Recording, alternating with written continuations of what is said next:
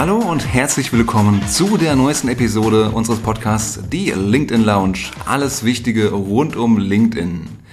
Mein Name ist Thomas Herzberger, Co-Founder von Schaffensgeist und wie immer, fast immer bei mir, meine Geschäftspartnerin Marina Zayatz. Hallo Marina. Hallo Thomas. Wir haben uns heute ein ganz besonderes Thema herausgesucht, weil ein Thema, das wir häufig von unseren Kunden innerhalb der Workshops und Beratungen zu hören bekommen. Nämlich, darf ich auf einem Business-Netzwerk wie LinkedIn auch mal meine private, persönliche Seite zeigen?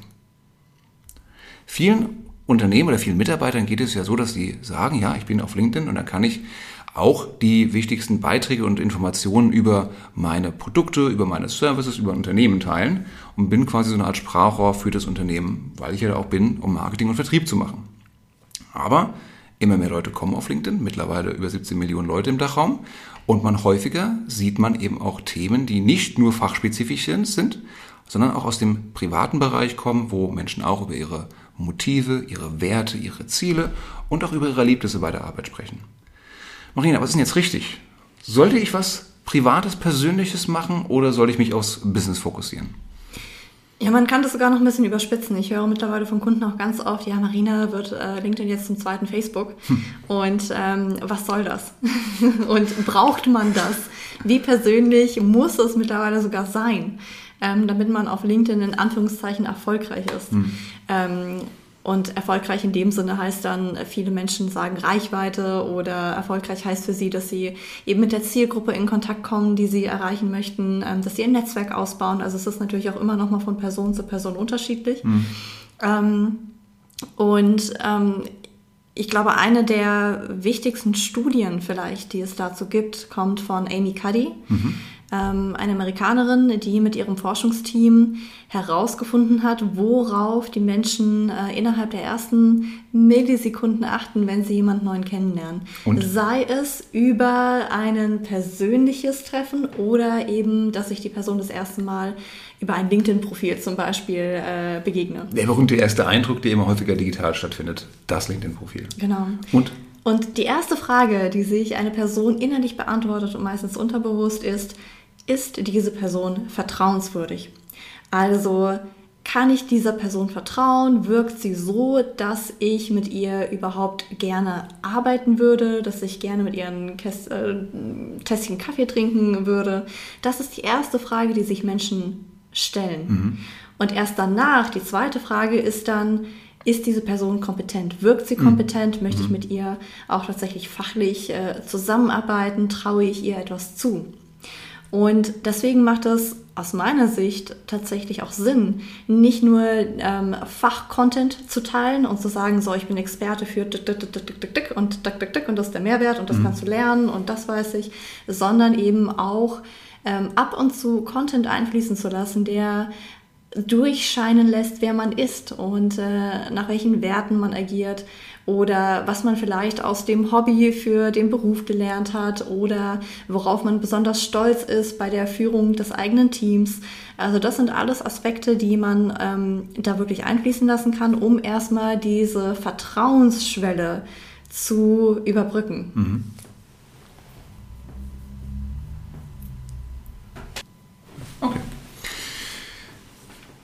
Das, äh, Marina erinnert mich an die Folge, die wir hatten mit Uwe von Grafenstein zum Thema Storytelling.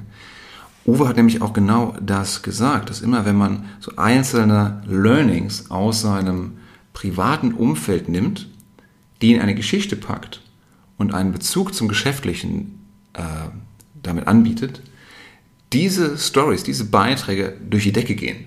Und zwar aus dem einfachen Grund, weil dann jeder sofort mental connecten kann weil jeder genau nachvollziehen kann, warum man denn jetzt das und das gemacht hat, was man aus der Kindererziehung zum Beispiel gelernt hat oder was man mit seinem Hund Gassi gehen oder ich glaube, wir hatten damals aus den aus der Tischlerarbeiten und wenn ich den Bezug machen kann zwischen meinen Tischlerarbeiten und meinem Führungsstil, gut, muss man erstmal schaffen vermutlich, aber wenn das eben gut erzählt ist, ist es ja total spannend und für viele Leute nachvollziehbar. Ja, und ähm, das ist natürlich auch eine der großen Stärken, die eben diese Personen-Accounts gegenüber Corporate-Accounts haben. Du mhm. kannst als Person eben diese persönlichen Geschichten einfach viel glaubwürdiger rüberbringen. Also das ja. Und ähm, die nächste Frage ist dann, welche Themen eignen sich dann eigentlich dafür? Ja. Wie schafft man es, da eine gute Balance zu haben? Und äh, da hast du im Vorgespräch, äh, wir hatten ja fünf Minuten, äh, wir überlegen uns ja vorher auch Unsere, so ein langen, bisschen, unsere langen Vorgespräche. wir überlegen uns ja auch ein bisschen, was wir Ja. sagen wollen, damit wir die Hörer jetzt nicht langweilen. Wir nennen sie Hast du ja, Redaktionsmeetings. wir nennen sie kurze Redaktionsmeetings, die immer sehr äh, produktiv äh, und gesittet ablaufen. Wie alles, was wir tun. Ähm, da hattest du etwas sehr Kluges gesagt. Äh, und zwar hattest du eine Unterscheidung getroffen zwischen Persönliches und Privates. Kannst du das nochmal ausführen? Das kann ich gerne mal ausführen. Vielen Dank, dass du mir das zugeschrieben hast, dass ich was Kluges gesagt habe. Liebe Hörer, liebe Hörerinnen, wir markieren uns das in unserem Kalender. Das ist einfach auch ein Learning aus den Workshops und Beratungen, die wir machen. Es gibt zum einen privat und es gibt persönliche Dinge.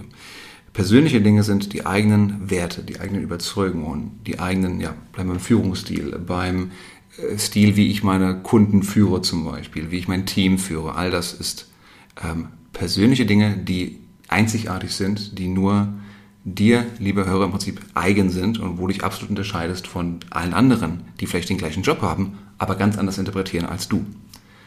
Und dann gibt's nebenbei noch die privaten Dinge, sowas wie die Kindererziehung, wie, wie Haustiere, wie die äh, Partnerschaft und äh, vielleicht auch so, so globale, größere Themen wie äh, Politik, Religion. Und tatsächlich würde ich sagen, die sollte man größtenteils mehr für sich behalten. Wir sehen auf LinkedIn auch, dass die auch entsprechend Reichweite bekommen und Aufmerksamkeit. Aber will man das? Will man, wenn man jetzt eine Politik gegen Partei XY abschießt, dann ja, viel Aufmerksamkeit bekommen, provozieren. Man kriegt sowohl die Fans als auch die, die Feinde im Prinzip da dran. Und deswegen auch mit viel Interaktion und viel Reichweite. Aber ist das hilfreich fürs Geschäft? Ist das hilfreich für die eigene Positionierung? Ja, man möchte ja gerade auch, wenn man beispielsweise ähm, Zielgruppe Kunden hat und diese Menschen auf LinkedIn erreichen möchte, möchte man ja einen gemeinsamen Nenner finden. Und wenn man jetzt sich sehr stark zu vielen Themen positioniert, wird es natürlich dann auch irgendwann schwierig, diesen gemeinsamen Nenner mit Menschen zu finden. Deswegen gibt es ja auch einen guten Grund, warum diese privaten Themen aus der Businesswelt zum Teil einfach rausgehalten werden. Weil es nicht im Weg stehen soll, eben des Fachlichen, was man Ja. eben gemeinsam macht. Ich bin tatsächlich ein großer Freund davon, auch gerade auf dem LinkedIn-Profil hier und da mal so kleine Aspekte anzubieten, wo man ein Gespräch anknüpfen könnte. Das heißt, wenn jemand auf ein Profil kommt, da steht zum Beispiel, dass ich auch in der Band noch unterwegs bin, er sagt, hey, toll, welche Richtung spielst du denn? Ich bin auch in der Band. Fände ich super gut, um Gespräch einzusteigen. Ähm, aber man muss halt eben schauen, wo da der, der richtige Weg ist, die goldene Mitte ist. Und ich glaube, wir haben ja gerne dieses Bild von dieser Business-Konferenz ähm, von LinkedIn, ein Begegnungsraum, wo man sich unterhält, wo man sich trifft. Und wenn ich da Möglichkeiten finde, Gespräche zu eröffnen, wunderbar. Aber es sollte tatsächlich auf einem gewissen Level sein, wo ich auch ohne das Gesicht zu verlieren wieder rauskomme und nicht zu viele gleich preisgebe. Ja.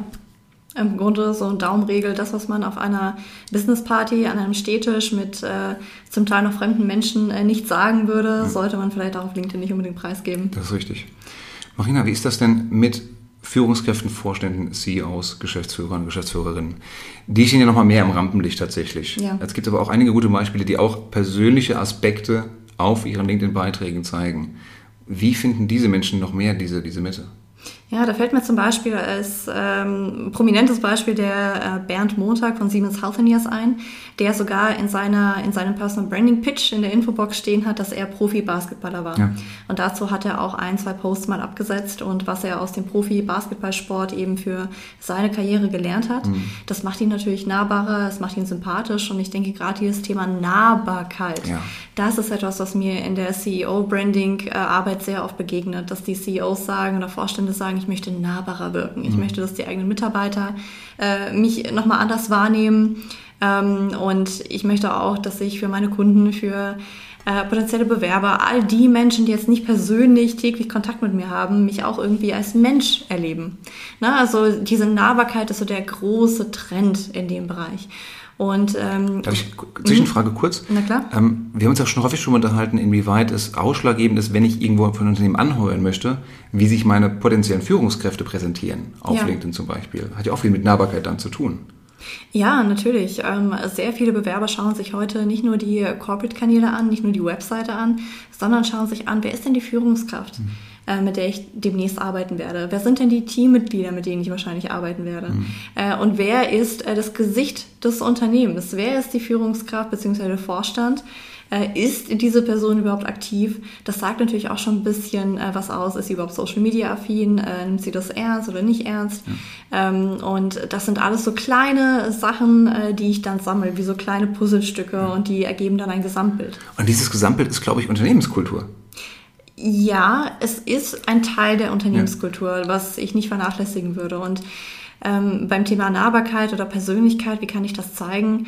Ähm, auf einem Kanal wie LinkedIn oder auch auf Xing äh, würde ich darauf achten, dass ich ähm, eben diese persönlichen Themen immer noch einen Bezug zur Arbeitswelt haben. Mhm. Also es gibt zum Beispiel Menschen, die ähm, einen kleinen Einblick geben darin, wie es ist, ein Working Dad zu sein. Ja, wir mögen beide reden jetzt von äh, Roman Gaida von Mitsubishi. Äh, zum Beispiel oder von äh, Florian Stassfurt äh, bei Hayes, mhm. Äh, der auch öfter über dieses Thema spricht. Mhm. Es gibt mittlerweile auch ein Väter-Netzwerk zum Beispiel mhm. bei, bei meinem Kunden Hayes und da wird auch immer wieder drüber gepostet. Das ist eine tolle Möglichkeit, diesen Connect zu machen, also auch intern, dass wir vernachlässigt man häufig mal, gerade wenn ich im großen, vielleicht auch internationalen Konzern arbeite, dass ich damit auch meinen Kollegen und Kolleginnen eine Möglichkeit gebe, sich mit mir zu vernetzen. Richtig. Und das persönliche Gespräch aufzunehmen danach. Weil zum Beispiel, ich habe gesehen, du hast jetzt einen Beitrag darüber gepostet, über äh, Work-Life-Balance zum Beispiel. Kann ich absolut nachvollziehen, lass uns mal Mittagessen treffen.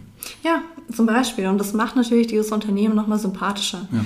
Äh, weil man da Sachen erfährt, die nicht nur auf, dem, auf der Webseite stehen. Das ist ein bisschen das Pendant zu, wenn ein Bewerber in ein Bewerbungsgespräch geht und die Personaler fragen, erzählen Sie uns etwas, was nicht auf Ihrem CV steht. Na, das ist so ein bisschen ähnlich ähm, wie auf LinkedIn. Ne? Erzähl ja. mir etwas, was nicht auf deiner Corporate Page steht ja. oder auf deinem LinkedIn-CV steht.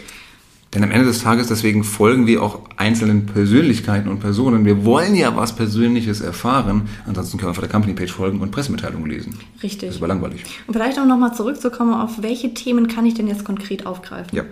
Ähm, ich bin gespannt, wie du das auch siehst. Ähm, ich denke auf der einen Seite ähm, Sachen, die einen Bezug zur Arbeitswelt haben. Also ja. klar, irgendwie Working Mom, Working Dad, wie schafft man diesen Spagat? Mhm. Ähm, Work-Life-Balance, äh, New Work. Mhm. Sustainability auch ein großes Thema gerade, womit sich viele Unternehmen beschäftigen. Also die Klassiker, Diversity, und Diversity, Gender Gap. Äh, viele, viele Geschichten. Das ist alles was natürlich die Arbeitswelt bewegt. Deswegen haben wir ja auch gerade im letzten, in diesem und im letzten Jahr so viele Posts gelesen zum Thema äh, Remote Work, ja. weil das eben so viele Menschen beschäftigt hat. Ne? Ja. Und ähm, das ist ja auch völlig normal. So und ähm, das sind alles Themen, die eben nicht nur fachlich sind in Anführungszeichen, sondern eben auch sich um das Wie beschäftigen. Wie arbeite ich eigentlich mhm. und was sind die Werte, die mir dabei wichtig sind?